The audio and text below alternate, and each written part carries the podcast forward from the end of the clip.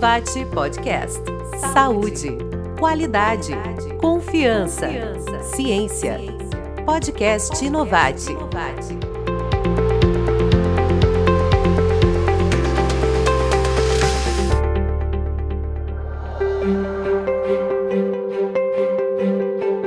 Inovate Podcast.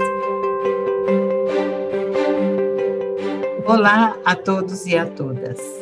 Estamos aqui mais uma vez no canal da Inovate e, como sempre, nós trazemos profissionais notáveis para serem entrevistados em temas relevantes para o nosso trabalho. E hoje nós vamos falar de um tema que tem sido muito comentado. Muito! Nunca se falou tanto de pesquisa clínica aqui no Brasil. E hoje nós temos aqui conosco o Claudio Osvan.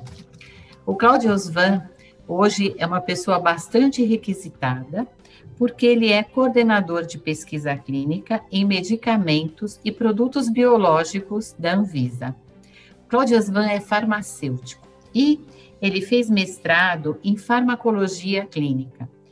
Ele já teve posições muito interessantes na Anvisa e na Conitec.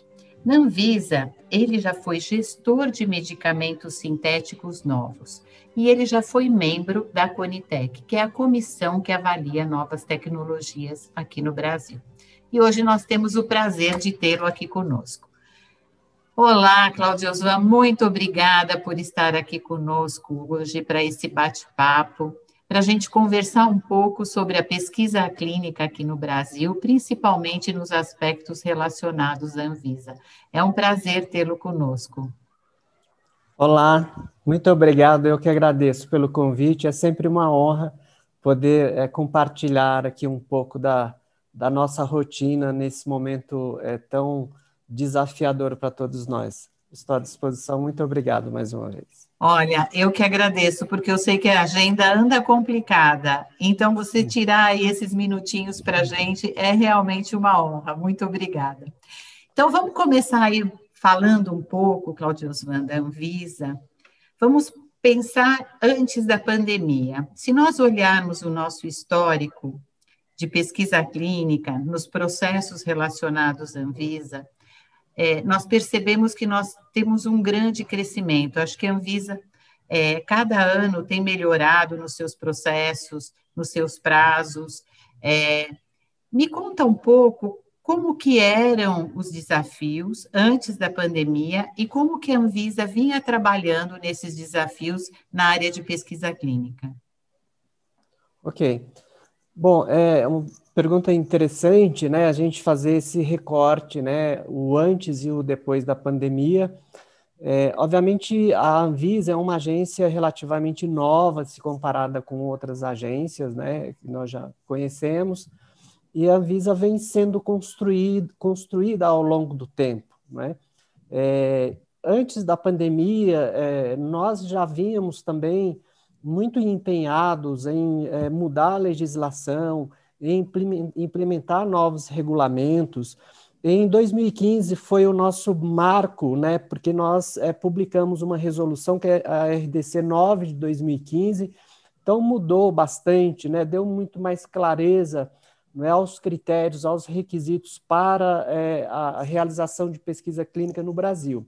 E desde então a gente vem melhorando principalmente os prazos, né? A gente tem clareza que a questão de prazo é, é vital, é determinante no ambiente regulatório, principalmente para pesquisa clínica, mas não é só isso.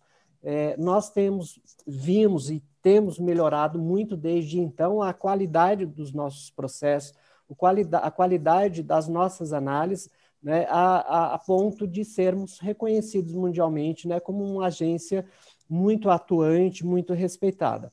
Então, é, desde, então, antes da pandemia, então a gente já tinha feito, vínhamos numa crescente, né, implementando alguns novos procedimentos, alguns manuais, fizemos algumas interações com as associações é, do segmento produtivo, né, para é, discutirmos, construirmos juntos alguns as melhorias necessárias e isso tem sido dessa forma sempre, né? Sempre discutido, compartilhado e sempre ouvindo é, todos os entes, todos os envolvidos em pesquisas clínicas.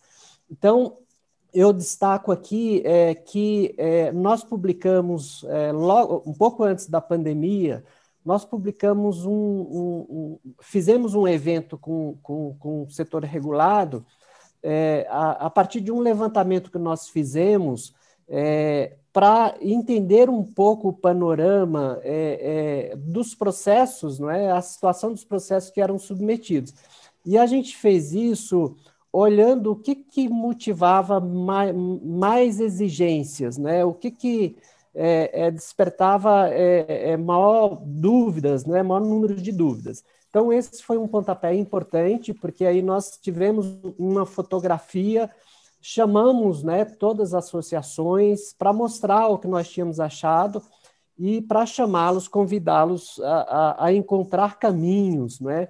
é, para minimizar todas essas questões que é, acaba impactando e aumentando o tempo. Né? A cada exigência que se faz, a cada pedido de complementação de documento ou de informação, é um prazo a mais que se tem uhum. e o que acaba postergando e, e, e aumentando muito os prazos para decisões regulatórias.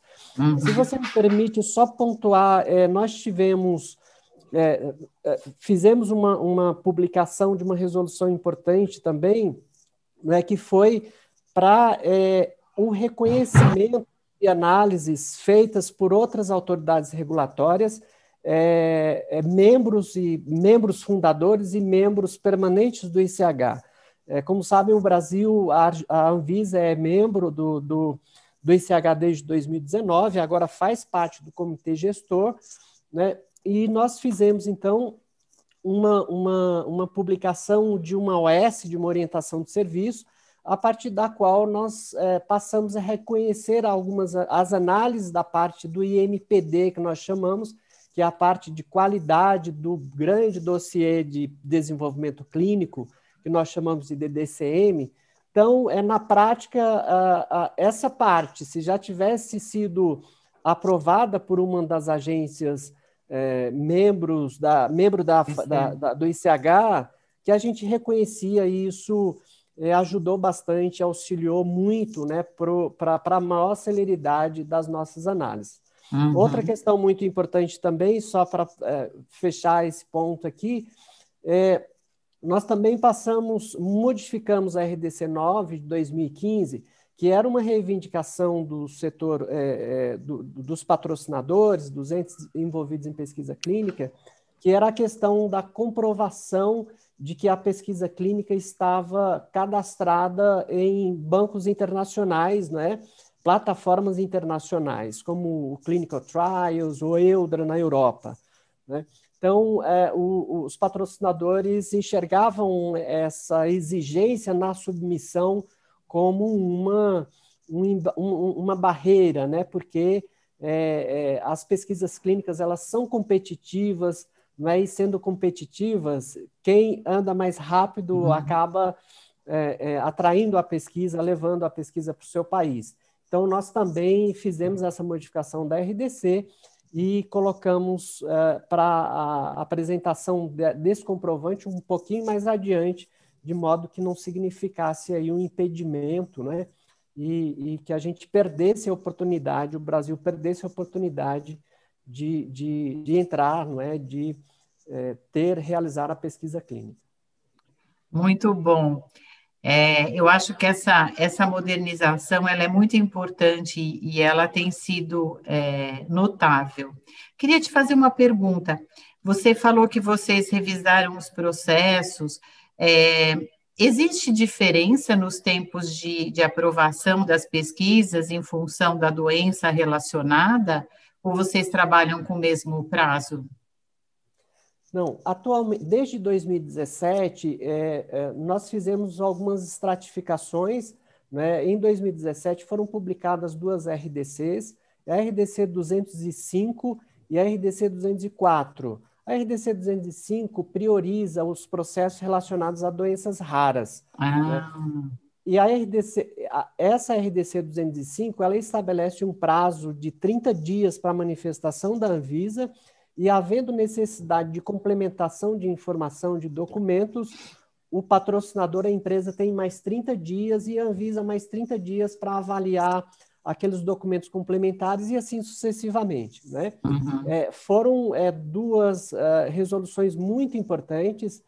É, só para ter aqui uma ideia, em 2019, nós recebemos é, em torno de 200 pedidos de anuência em pesquisa clínica, um quarto é, é, é de, dessas pesquisas eram pesquisas é, para doenças raras. Né? Então, isso nós percebemos claramente que, que abriu um, um novo horizonte aí, que aumentou muito a atratividade do Brasil para doenças raras. Então, uhum. é, em 2020, nós, nós tivemos 300 pedidos de anuência em pesquisa, isso obviamente aumentado por conta da Covid-19, e, de novo, né, um quarto desses pedidos se referem-se justamente às doenças raras. É, e em 2021 não é diferente, segue nessa mesma proporção, não é?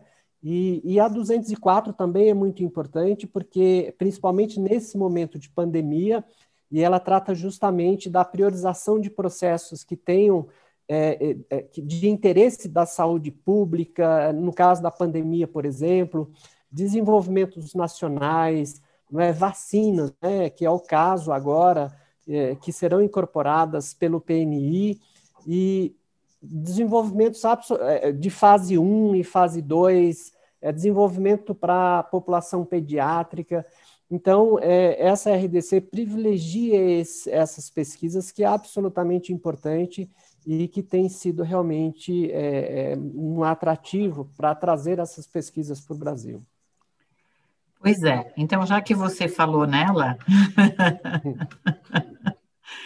então tudo vinha caminhando, as coisas se acertando, né? Os processos melhorando, e aí chegou a pandemia que, que aconteceu, Claudio? Conta para gente. Eu acho que hoje nós já temos um ano e meio né, de experiência.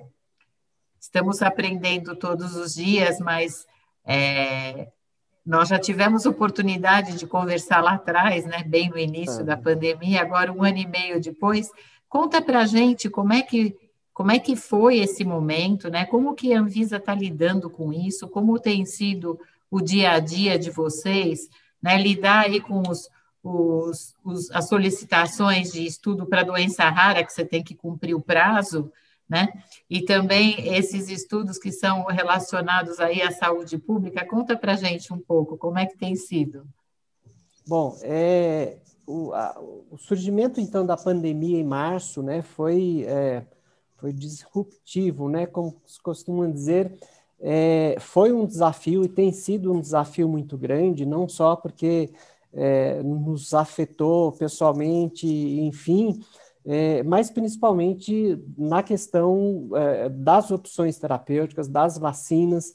Né? Então, naquele momento, nós nos, nos vimos numa situação bastante complexa, muito complicada, em vários aspectos. Porque, primeiro, porque aquelas pesquisas clínicas que já tinham sido aprovadas e que estavam em andamento foram gravemente afetadas né, pelas, pelas, uh, pelas, pela, pelo, pelas restrições impostas uh, em face da pandemia, né, os profissionais não podiam sair de casa, os participantes não podiam sair de casa, a entrega do medicamento estava prejudicada. Então, esse foi o nosso primeiro desafio. É, e se lembrarmos, né, houve o impacto é, no transporte, então a importação dos produtos investigacionais foi absolutamente impactado. Né? Tivemos é, participantes é, no Brasil que participava de pesquisa nos Estados Unidos e vice-versa.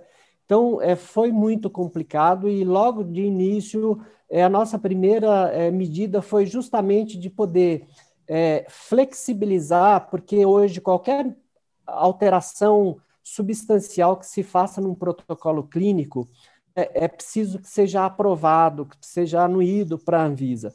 Então, naquele primeiro momento, o que nós fizemos foi fazer um risk assessment, avaliar exatamente o impacto das alterações naquele momento, para poder permitir que elas fossem é, é, in, desculpa, implementadas rapidamente, né, dada aquela situação. Uhum. É, isso nós fizemos é, é, com muito pioneirismo, porque é, já foi logo na primeira, nas duas primeiras semanas da pandemia, né? Em seguida, nós instituímos um, um comitê Covid, que nós chamamos Comitê Covid-19, no âmbito da Gerência Geral de Medicamentos, e naquele momento, como se buscava uh, uh, as alternativas terapêuticas e obrigatoriamente passava por pesquisa clínica, então a, a COPEC, de modo particular, foi afetada não é, de forma bastante é, é, importante, e esse comitê, então, é, juntando pessoas, servidores, especialistas das diferentes áreas da GGMed e até áreas fora da GGMed, então, é, nós começamos então a fazer discussões acerca, analisar conjuntamente os processos que recebíamos, principalmente sobre vacinas, né? Então, é muito complicado, não só porque a vacina, o processo de desenvolvimento da vacina é per si muito complexo, não é? Não é um, um, produto corriqueiro, não é muito complexo. E naquele momento, então, nós começamos a receber é, processos, por exemplo, é, desenvolvimento de fase 1, fase 2, fase 3 ao mesmo tempo. Então, assim, é, eram é, muitos desafios ao mesmo tempo.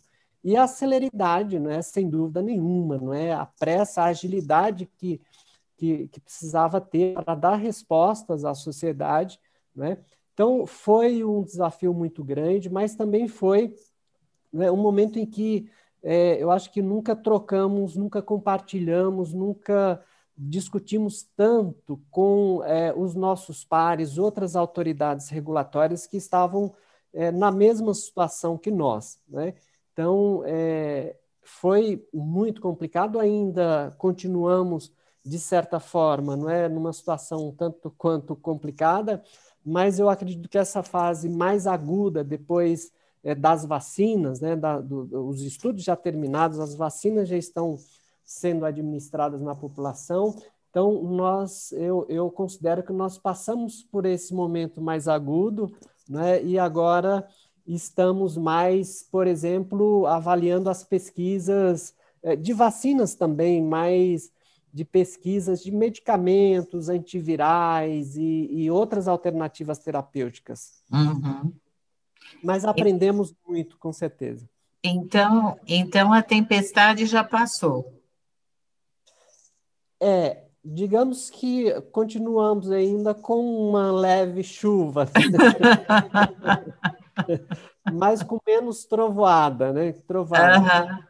É, e, e, e, o momento, é, é, desde o início e depois dessa politização, não é, do surgimento das fake news e, enfim, isso criou um ambiente muito complicado para nós como um é, agente regulador, não é? Porque é, é, nós não estávamos só agora é, avaliando e aprovando é, as vacinas e as demais pesquisas clínicas, mas também nós tivemos que dedicar e estamos dedicando um tempo enorme para poder esclarecer, para poder desfazer não é, é, é, é, a quantidade gigantesca de informações desencontradas e não sejam as intencionais ou não, enfim, e, e, hoje nós temos não é, a urgência da pandemia, né, a urgência é, de saúde pública, de aprovar as pesquisas,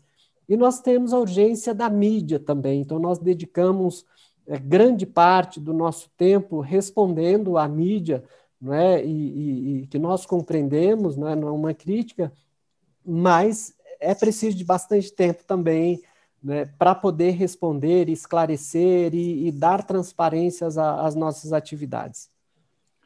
É, e assim, é, em relação à mídia, né, é passar a informação de uma maneira que a própria população entenda, né? Porque, Exato. assim, as pessoas.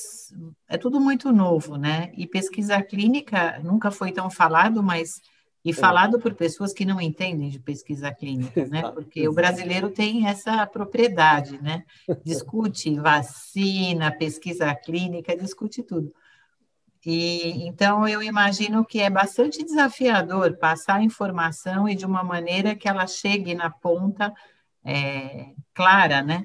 Porque é. assim é, pessoas é, vinham comentar para mim, falar assim, ah, mas a vacina tal não foi aprovada porque é, não é americana, né?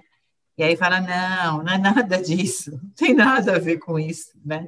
Quer dizer, para a vacina ser aprovada, tem um rito que tem que ser seguido, né? Tem toda uma explicação. Exato. E a, e a população é, não conhece, né? Mas é. eu acho que assim vocês foram muito felizes. Eu acho que eu que né, sou uma interessada no tema e que lia muito para ver, a, eu acho que a forma das explicações estavam muito boas, uhum. né? Só não entende quem não lê, né? Porque tem que é. ler, não lê, não dá é. para entender. Mas e, então, em relação às as outras pesquisas, né? Aquelas que fazem parte do cotidiano, digamos, que não são desse momento de urgência. Elas já voltaram para o caminho normal ou ainda está nessa fase de, de, ajuste? Porque você falou que no início teve essa turbulência, né? Das uhum. pesquisas em andamento. Essas já retornaram para o caminho normal ou ainda estão acertando? É, a gente percebe que a maioria já se acomodou, né, voltou para. É, foi, foram retomadas né, e, e continuam, e, e, outras não, outras foram definitivamente é, é, suspensas, né, porque talvez a, a, avaliação tenha sido feita naquele momento aqui não compensava não é, o retorno pela perda é, é, em todos os aspectos, né, essa interrupção é, a depender da doença e do tipo de pesquisa também, mas a gente percebe que, é, que estão retomando, eu acho que a maioria já retomou, e nos chama bastante atenção também, porque mesmo é, é durante a pandemia, é, houve um aumento significativo do número de pedidos de anuência de pesquisa. Né? Então, é, em 2020, como eu disse, foram 300 pedidos de anuência, né? Desses 300 pedidos, a, a, aproximadamente é, 80 eram pesquisas para Covid-19. Né? Então, aí 220 eram pesquisas outras, né? para outras, e, e, como eu disse, um quarto para doenças raras. Né? É. Em 2021, nós estamos há sete meses, né? estamos em julho, então, nós já recebemos 200 pedidos de pesquisas clínicas, né? é, é, é, a, a, mesma quantidade do ano inteiro de 2019. Né? Uhum. E, e, e, um quarto delas, obviamente, para a Covid-19, né? É, mas é um número é, bastante considerável comparando aí com os anos anteriores, ou seja, é, houve um aumento independentemente da pandemia, e o que nós percebemos também é que houve né, é, um crescimento muito grande é, das empresas, é, das ORPCs, né, das organizações de pesquisa clínica, então tiveram uma demanda é, grande não é, nesse período, por quê? Porque a maioria dos, do, do, das pesquisas clínicas que nós recebemos para a Covid-19 é, é, foi de empresas é, novas, né, é, que é, não tem representação no Brasil. Então, esse cenário, esse panorama mudou bastante com a pandemia. Né? Então, uhum. não só é, surgiram novos, novas empresas, novas ORPCs, ou algumas ORPCs né, que, que com uma frequência menor em pesquisa clínica, mas houve uma demanda grande, né, é, de países asiáticos e, e, e principalmente países asiáticos, né, é, demandando essas empresas no Brasil para realizar pesquisa clínica aqui. E, inclusive, nós acreditamos que, que abrimos uma porta importante, né, é, é, dada a agilidade e, e, o reconhecimento que a agência já tinha, e, agora mais ainda, né, com, com todo o trabalho que foi feito até aqui. Então, nós acreditamos que vamos colher bons frutos daqui para frente. Né? Então, e aí, em questão, em relação às, às demais pesquisas que não Covid-19, aí eu comentei da RDC 204, que é aquela RDC justamente que é usada para poder priorizar esses pedidos de, de pesquisa para Covid-19. Então, elas entram aí em doenças emergentes, reemergentes, enfim.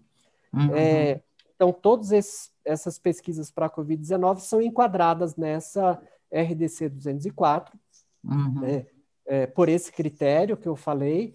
É, nós, é, além do comitê Covid, é, do qual falei, nós também estabelecemos uma estratégia de trabalho diferente que foi é, é, fazer uma análise preliminar de todos os documentos, não é?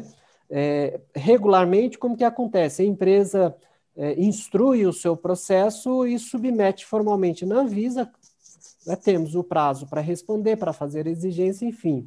E durante todo o período de pandemia, nós fizemos diferente. Então, é, primeiro fazíamos reuniões com as empresas, principalmente, como eu disse, dessas empresas novas, né, que começaram a surgir, uhum. para poder explicar como que era toda a liturgia né, no Brasil, como que era o regulamento, como que funcionava, e, e essas empresas disponibilizavam os documentos para que a gente fizesse uma análise preliminar né, uhum. e que desse, é, fizéssemos as nossas considerações, tudo antes dessa submissão formal, e aí uhum. estabelecemos um prazo muito desafiador, que foi é, 72 horas após a submissão formal, é, nós faríamos a aprovação. Né? Uhum. Eu digo aprovação porque toda análise preliminar já tinha sido feita. realizada. Né? Uhum. Então, isso ajudava, é, principalmente levando em conta é, não é, essas empresas mais novas, enfim, é, mas também levava em conta a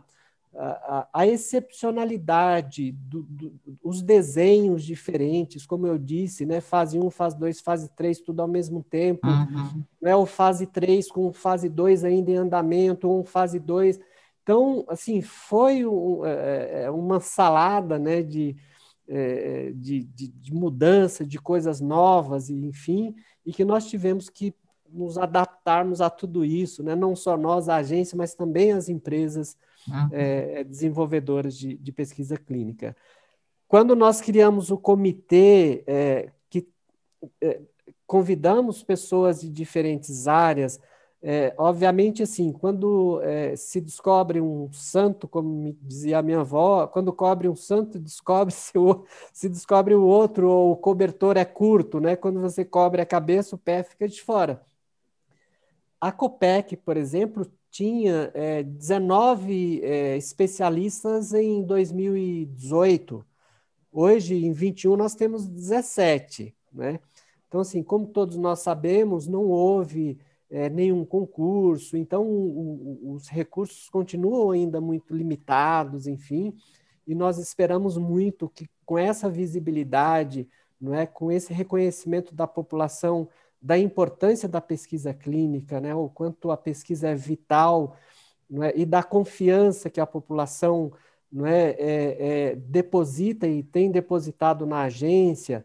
Então, nós esperamos muito que isso sirva aí também não é, para despertar, é, sobretudo do ponto de vista do parlamento, do governo, né, despertar essa é, é, é, é despertá-los né, para é, é, a importância de se investir né, uhum. de garantir realmente que a população primeiro que o, o Brasil tem um ambiente regulatório favorável para trazer pesquisa clínica no Brasil e eu costumo dizer que muitas pessoas muitos pacientes é, tem na pesquisa clínica a sua única forma de acesso a uma nova terapia. Né? Uhum. Né? Então, é muito importante. Então, uhum. nós temos muita esperança que isso tenha sido aí um sopro né, para que, que as autoridades acordem e falem, opa, eu acho que é, é, é, essa é a hora, né, essa é a hora. Nós estamos nos recuperando agora em questão, na verdade eu queria concluir só para dizer que é como não houve nenhum incremento de recursos humanos, obviamente essas pessoas, esses especialistas que deixaram as suas áreas para compor o nosso comitê Covid, é, é, tiveram as suas atividades afetadas, né? Porque uhum. então nós estamos falando das filas de registro, registro de medicamentos novos, de genéricos, de similares, de, enfim, elas foram afetadas. Da pesquisa clínica também, é, é, os prazos foram afetados, mas agora, como eu disse, que passamos esse momento mais agudo, agora nós estamos é, retomando aí é, é, é né, a nossa análise um pouco mais regular em relação aos, às demais pesquisas clínicas que não as de Covid-19. Elas também, mas é, voltando a, a, dar uma celeridade maior para a análise também dessas pesquisas. Muito bom. Bom, pelo que você comentou aí, passado a pandemia, Acho que nos seus comentários eu já percebi duas coisas novas que podem vir. Acho que vamos ter empresas novas que não tínhamos, né? Uhum.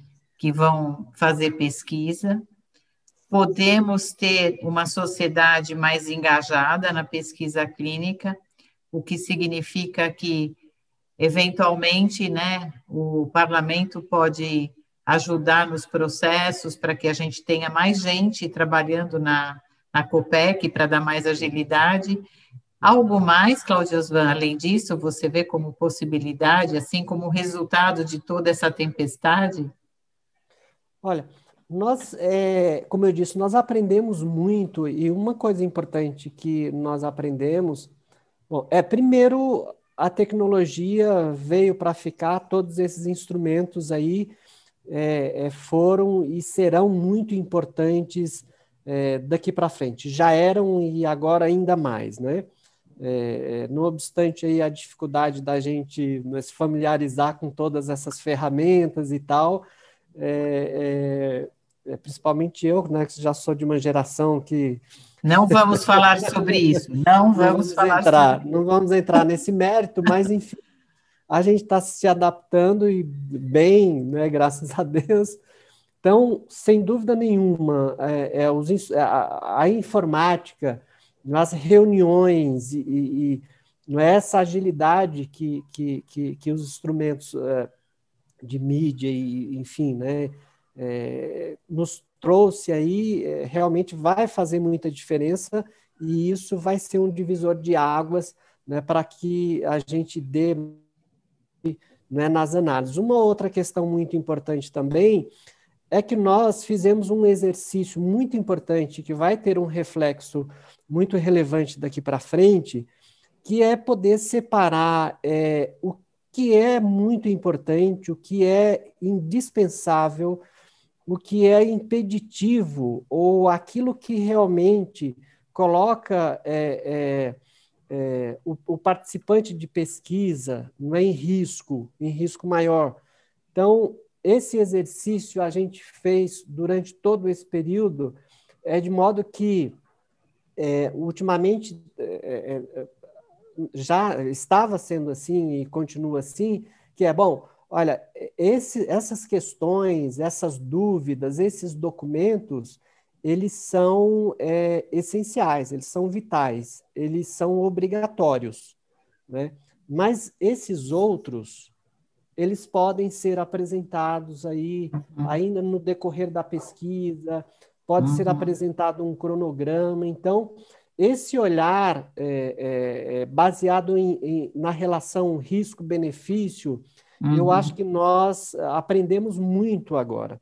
E isso, com certeza, vai refletir né, nos nossos regulamentos daqui para diante, inclusive porque nós temos aí é, é, a RDC 9 já é, é, na agenda regulatória, ela será revisada, não é? ela tem que ser revisada com uhum. a maior urgência possível. Recentemente, nós publicamos duas outras é, novas orientações de serviço, que é a, é, é, é a orientação a 103 e a, e a orientação de serviço número 104. Na verdade, a orientação de serviço 104, ela substitui aquela orientação 88, da qual eu falei lá no começo, que era para reconhecer a análise da parte de qualidade de um medicamento investigacional, é, feita por uma autoridade reconhecida, aliás, é, membro do ICH, né? Isso. E a nova orientação, nós fizemos algumas alterações justamente adaptando né, a, a nova realidade. Por exemplo, o Reino Unido, que antes uh, fazia parte da Europa, né? Aí, agora já não mais, né? Já não mais. Uhum. Imagina, né? Você não reconhecer uma agência regulatória como uma agência do Reino Unido. Então, essas adaptações nós tivemos que fazer. E, e, e também é, lançamos essa nova orientação de serviço, que é a mesma lógica, a mesma dinâmica, mas para os protocolos clínicos, né? Os uhum. novos protocolos clínicos não só novos protocolos clínicos para a Covid-19, mas também para a doença rara. Né? Uhum. Todas as emendas, independentemente de ser para a Covid-19 ou doença rara, todas as emendas.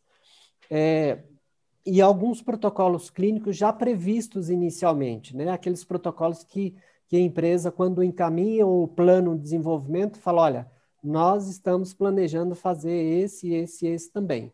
Então, uhum. é, foi muito recentemente que nós publicamos essa orientação de serviço e nós estamos com uma expectativa muito grande, né, que ela é, é, é, realmente dê bastante resultado nessa celeridade, na agilidade. E eu acho que é isso. É, estamos indo nessa toada aí, é, nesse, com esse olhar, não é, um pouco mais enxuto, um pouco mais é, focado em, em risco, em segurança, enfim, e com certeza isso nos, nos ajudará muito é, nos próximos regulamentos. Então, e para terminar, né, já que você falou é, das novas metodologias, a maneira de olhar diferente os processos, a gente tem aí o projeto de lei, né, de pesquisa clínica que está tramitando, que já teve uhum. parecer positivo e, e acredita-se que ele deva ser aprovado até pelo momento. E acho que o que, em relação à Anvisa, acho que basicamente, né, é, existe uma mudança, acho que de impactante, é uma mudança no prazo das aprovações. Olhando tudo, todas essas mudanças que vocês fizeram, essas a, a é, esse afinamento dos processos. Você acredita que hoje a Anvisa tem estrutura para conseguir cumprir os prazos que estão no projeto de lei? E, se não, o que deveria ser feito para conseguir cumprir esses prazos, na sua opinião? Sim, nós achamos muito importante esse projeto de lei. Né? Hoje, a pesquisa clínica é regulada é, e eu sempre faço um recorte, né? São as pesquisas clínicas que têm fins de registro, enfim. É, hoje ela não tem uma lei, né, que específica para pesquisa clínica e tal. Num primeiro momento, nós achamos que ela, é, a pesquisa clínica, dada a importância, a relevância, enfim, ela poderia ser tratada até mesmo em lei é, mais separada da instância ética, né? Porque a UPL 7082 é, é, tem um enfoque maior na instância ética, né? Uhum. E a uhum. questão dos prazos, aliás, só entrou essa questão dos prazos no PL, né? Foi um artigo só para falar do prazo, né? Uhum, então, isso, é, foi, é, foi. É, só entrou esse artigo, que era o último artigo né, é, que tratava da, do, do, aspecto regulatório, né, numa lei que é ética, né, que é da instância ética, é, que, enfim, que é tratada por, um, por, pela CONEP, enfim. Mas nós apoiamos desde o início, discutimos, não é? Nós é, apresentamos em todas as oportunidades, apresentamos o cenário, a situação, como eu disse, é, os recursos eles são limitados, né? Essa é uma realidade. E, e, por isso eu comentei né, que nós esperamos muito que, que, né, que o parlamento, além do PL, né, que agora também tem essa visão, opa, peraí, mas será que esse prazo que a gente está colocando, a Anvisa tem gente para cumprir isso, não é? é? É, porque nós né, temos essa, acho que o brasileiro de forma geral vê na lei uma mágica, né, uma maneira uhum. de se cumprir, não é? Uhum. Bom, não bota na lei, bota na lei, que, né? Uhum. E como você também mencionou, é, nem sempre isso funciona e nós vivenciamos isso muito recentemente com a questão da vacina, né? Bom, não, a Anvisa tem que aprovar em 30 dias, em 7 dias, etc, etc. E nós estamos acompanhando o embrólio, não é? que assim, tá, a Anvisa teve que cumprir a lei não é? e se manifestar dentro do prazo não é determinado pela lei, mas do ponto de vista prático e do ponto de vista de saúde pública, o que a gente está vendo é que parece não ter sido é, a melhor medida, não é? Então, uhum. é, é, então nós apoiamos, né? Os prazos são desafiadores. Esses prazos já foram, já voltaram, já discutimos, já rediscutimos e, e, e, e acho que mês, uns 60 dias, uns dois meses atrás, nós discutimos novamente né, com a assessoria do, do, do, do relator, né, fizemos uma discussão bastante é, produtiva e, e, trazemos, né, é, trouxemos a, a, a, real situação da agência e, e né, isso ficou muito claro, né, compreendeu e etc. E, e, deixamos muito claro que nós temos todo o interesse em, em reduzir os prazos, não é? E até propusemos o prazo que a gente achava razoável é, dentro do, do, do, cenário que nós vivemos hoje, né? E, e, que era de 60 dias, antes, é, quando nós recebemos era de 30 dias, é, é nós, e nós alertamos, né? falamos, olha, sim, é, é, fácil, né? Colocar um prazo, coloca um prazo de 30 dias e etc e tal, mas é importante também que, que, que, avalie realmente se nós vamos cumprir esse prazo. E, e a qualidade da análise, nós sabemos que o prazo é importante, é determinante, mas a agência é, é, ela tem sido muito reconhecida internacionalmente e isso nos, tra nos traz uma responsabilidade muito maior. Né? É, os parceiros, os nossos pares, tem uma expectativa muito grande em relação à nossa atuação.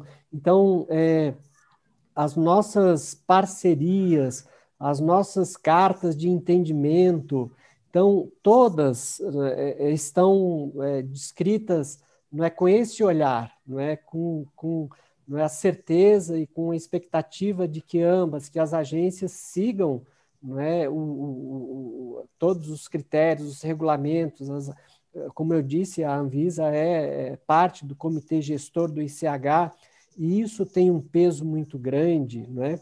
E, e tudo isso eu estou dizendo para reafirmar que assim o prazo é muito importante. Nós estamos absolutamente é, de acordo que nós precisamos melhorar os prazos, mas nós é, não podemos deixar não é, de olhar esse, esse outro aspecto que é determinante, senão os é prazos.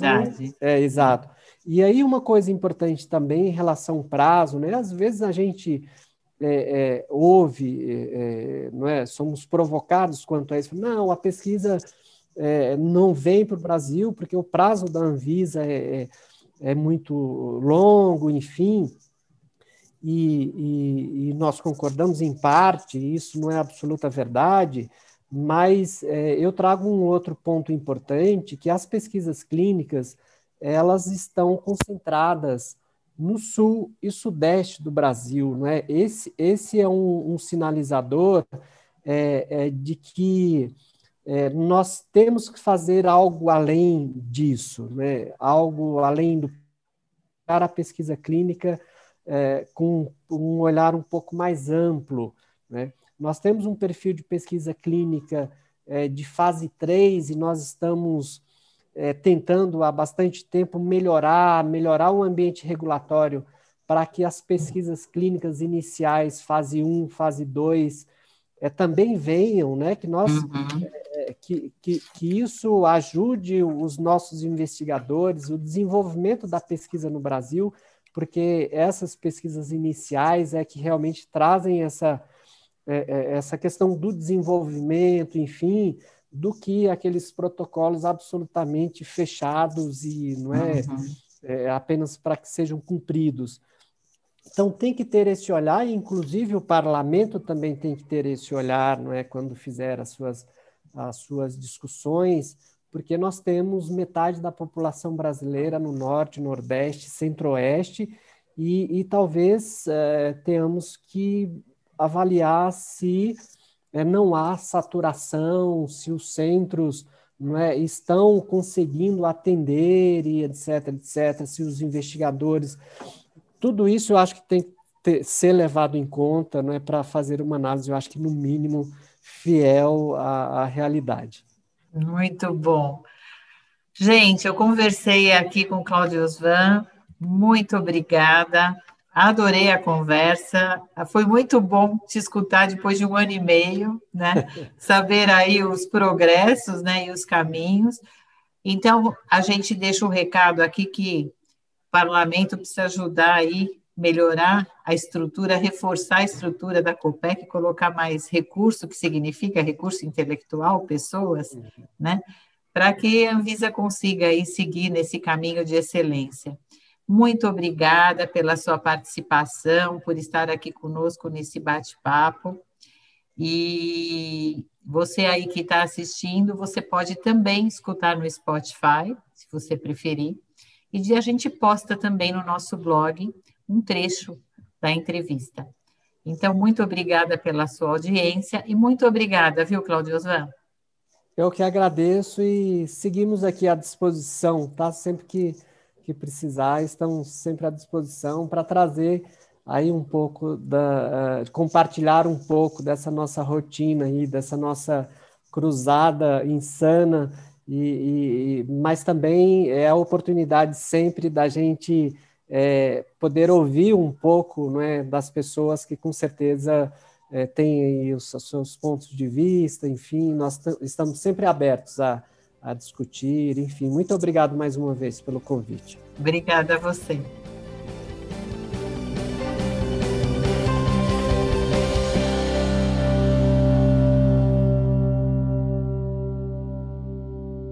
Inovate